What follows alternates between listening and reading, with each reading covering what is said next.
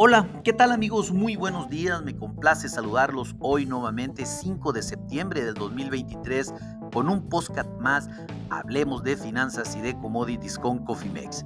En este espacio vamos a dedicarlo única y exclusivamente para platicar un poco de lo que acontece con el tipo de cambio en México, qué ha estado sucediendo estos días, que en cuatro sesiones hemos, hemos perdido más de entre 70 y 80 centavos frente al dólar, una gran depreciación sin lugar a dudas, ya lo comentamos al inicio de la apertura de los mercados el día de, hoy con un podcast adicional, hay todo un tema, eh, un cúmulo de cosas que han estado afectando nuestra moneda, sin embargo, pues déjenme indicarles que hoy iniciamos operaciones a niveles de 17.20 24 pesos por dólar. Esto pues 7 centavos arriba del cierre anterior.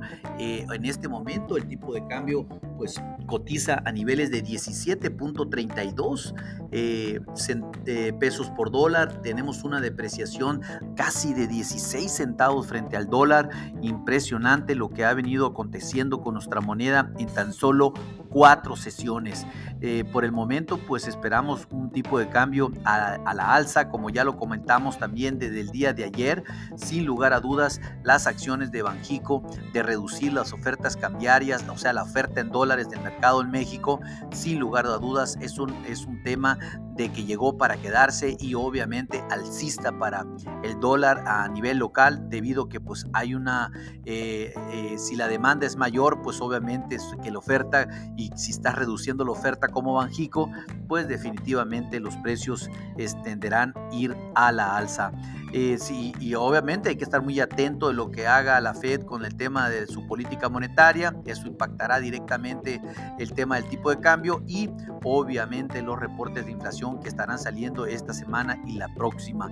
Hay que estar muy atentos. Sin lugar a dudas, esperamos un tipo de cambio que va a continuar a la alza, como ya lo comentamos. La primera resistencia está en 13.36, 13.17.36 pesos por dólar, algo que si bien ya lo tocó, el máximo ha sido de 17.3980 pesos por dólar, eh, realmente esa es la principal resistencia que tiene el peso en este momento. Si pudiese regresar a niveles de 17.25, eh, un primer soporte en 17.19 pesos por dólar, definitivamente lejos de ese nivel, pero pues todo puede hacer nuestra moneda ya que es la moneda más fuerte a nivel internacional de los países emergentes. Si bien pues, los futuros accionarios eh, operan en terreno negativo con bonos del tesoro a la alza, y el índice manufacturero en China que impulsa al índice del dólar, eh, pesimista sin lugar a duda, las preocupaciones de un crecimiento económico más lento pues cada vez son mayores y esto pues definitivamente China está liderando este tipo de comportamientos financieros del día de hoy. En Estados Unidos esperamos las cifras económicas de las órdenes de fábrica y bienes duraderos. Eh, vamos a platicarlo pues obviamente mañana si Dios mediante. Y para México, pues eh, se reportó el dato de confianza al consumo, el cual fue de 46.7 puntos contra el esperado de 46.8, una pequeña disminución.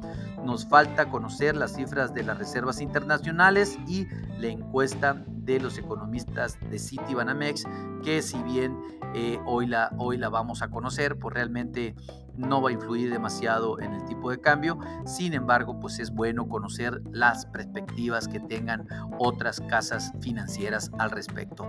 De tal manera, pues como ya lo hemos venido comentando de tiempo atrás, somos alcistas en el tipo de cambio. Vemos un tipo de cambio que va a rondar pronto los 18 pesos por dólar. Esténse muy atentos. Realicen sus estrategias en administración de riesgos. Si ustedes no cuentan con alguna, pónganse en contacto con nosotros y con gusto eh, en, en info.cofimex.net o bien por medio de este podcast y con gusto lo contactaremos. A nombre de todo el equipo de Cofimex y mío propio José Valenzuela, le doy las gracias por su atención y les recuerdo que lo peor es no hacer nada. Pasen un hermoso día. Hasta luego.